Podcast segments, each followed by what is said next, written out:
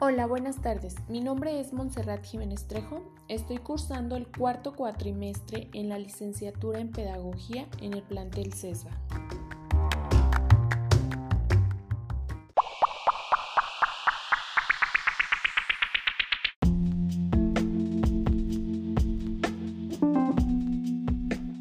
El tema del que les voy a hablar es un tema que se relaciona mucho con lo que estoy estudiando, que es la pedagogía.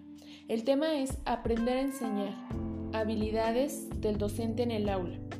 Este tema lo vamos a dividir en dos habilidades muy importantes para este proceso.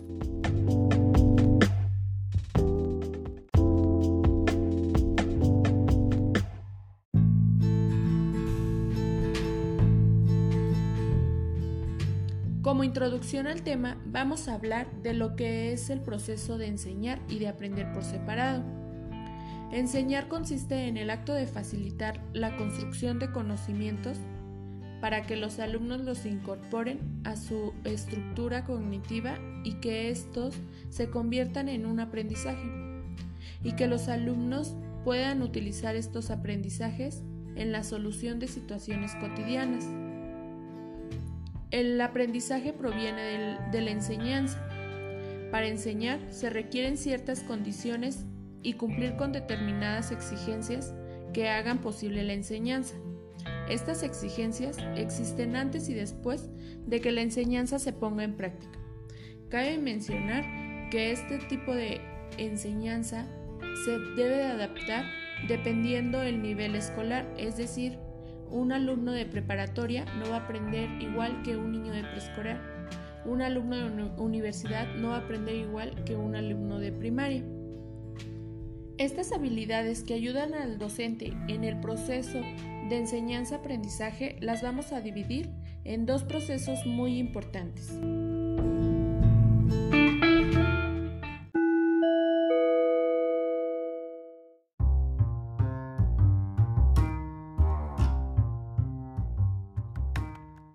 El primer proceso son las características personales de un buen maestro. Primero que nada, se requiere tener vocación por dedicarte a la docencia, para que puedas disfrutar de lo que haces y de esta manera transmitirlo hacia los alumnos. ¿Qué queremos decir con tener vocación? Tener vocación es una inspiración que nace de una persona cuando quiere dedicarse a algo o quiere algo y de aquí nace una nueva forma de vida que él va a llevar, es decir, de lo que vas, que vas a vivir de ello. También es muy importante tener alguna profesión especializada en educación. Más adelante vamos a explicar por qué se debe tener el conocimiento sobre la educación y por qué es la importancia. Si bien es cierto que para todos la práctica es la mejor manera de aprender, pero la enseñanza, en ella se requieren bases para que se pueda dar de manera satisfactoria. También debemos demostrar entusiasmo por la enseñanza de manera que se demuestre a los alumnos y se transmita el interés por, por aprender. Ser un buen modelo, practicar con ciertas conductas positivas ya sea tanto dentro como fuera de la escuela para así poder predicar con el ejemplo. Se debe tener amabilidad. Este es un paso muy importante, ya que debemos tener en cuenta que el ser amable abre las puertas de cualquier lugar en donde te encuentres. Aparte de que esto también influye en un ambiente de confianza, lo cual puede favorecer tanto a ti como a los alumnos.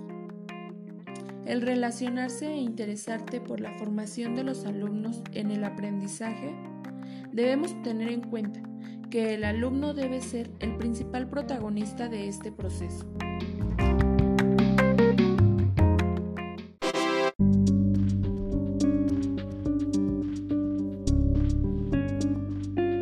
Tener empatía es muy importante. El estar atento a los sentimientos de los alumnos, a sus conductas, a las conductas que presentan y si se requiere contribuir con la parte formativa, también es válido. Debemos preocuparnos por el bienestar de nuestros alumnos. También debemos procurar el éxito de todos por igual. Si bien es cierto que en los alumnos aprenden de diferentes maneras, hay quienes aprenden de una manera más fácil y hay quienes aprenden de una manera en la que les cuesta más trabajo y nosotros debemos de apoyarlos de la manera en la que ellos aprendan.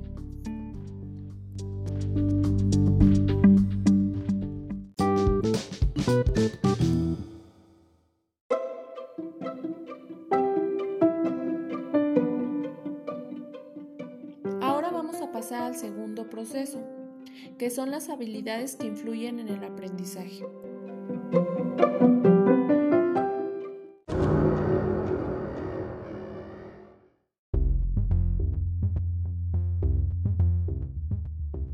Aquí es en donde vamos a retomar la importancia de que debe de existir una preparación en educación para poder enseñar, ya que el proceso de aprendizaje es muy complicado y requiere de ciertas características. Por ejemplo, un ingeniero, por más que sepa sobre el tema o sobre las matemáticas, no quiere decir que ya es un buen maestro.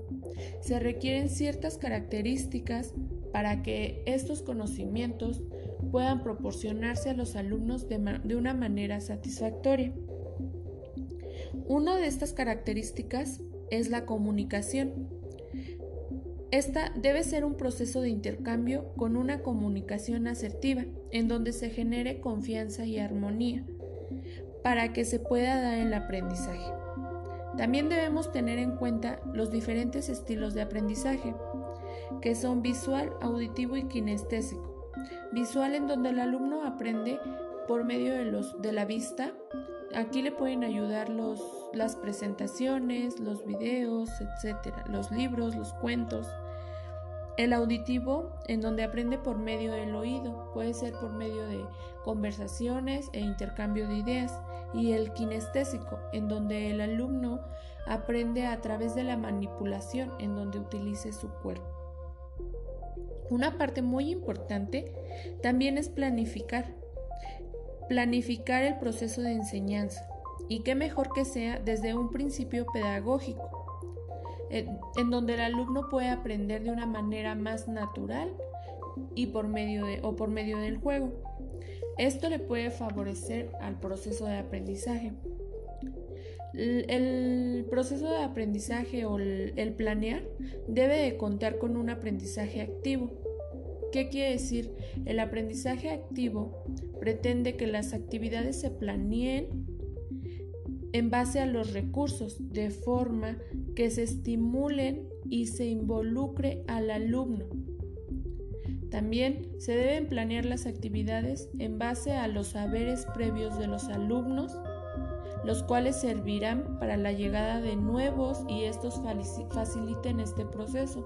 Es decir, los alumnos deben de aprender desde su zona de desarrollo próximo y nosotros como docentes influimos como, como o influimos en el andamiaje.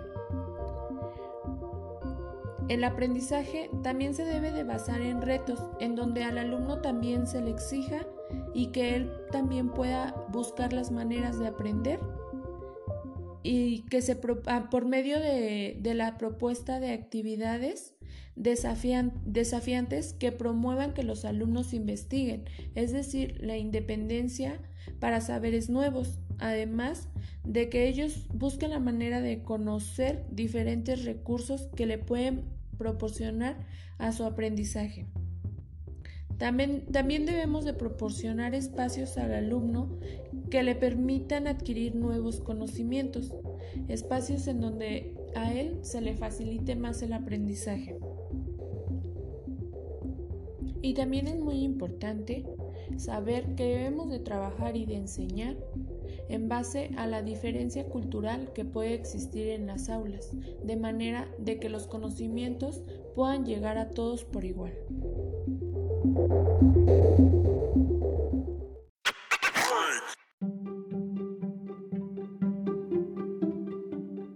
Este proceso debe contar con tres momentos diferentes. Un inicio, en donde se brinda un estímulo al alumno para que exista interés hacia el aprendizaje. Puede ser por medio de, por medio de alguna introducción al tema o preguntas las cuales atraigan al alumno a interesarse por, por este. Un desarrollo el cual cuenta con dos momentos uno en donde existe una interacción para conocer las necesidades y las características de los alumnos, o mejor dicho, como los conocimientos previos que el alumno ya trae acerca del tema. El segundo sería el aprendizaje, que es el momento más importante, ya que es aquí en donde el alumno aplica los conocimientos adquiridos por medio de actividades. No debemos olvidar que estas actividades las planeamos nosotros y deben de ser variadas y enriquecedoras. Y el último, con un cierre, en donde se busca identificar el nivel de logro alcanzado con el fin de conocer qué es lo que se, se aprendió. Esto puede ser por medio de una retroalimentación y por medio de preguntas en donde indagas qué tanto aprendieron o adquirieron el tema en los alumnos sobre el tema.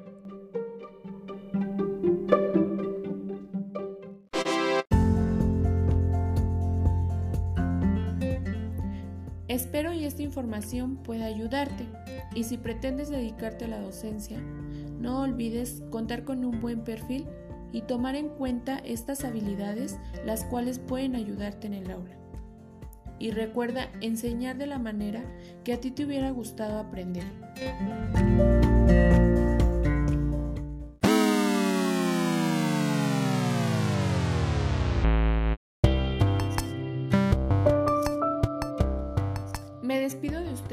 No sin antes agradecerles por la atención que me brindaron.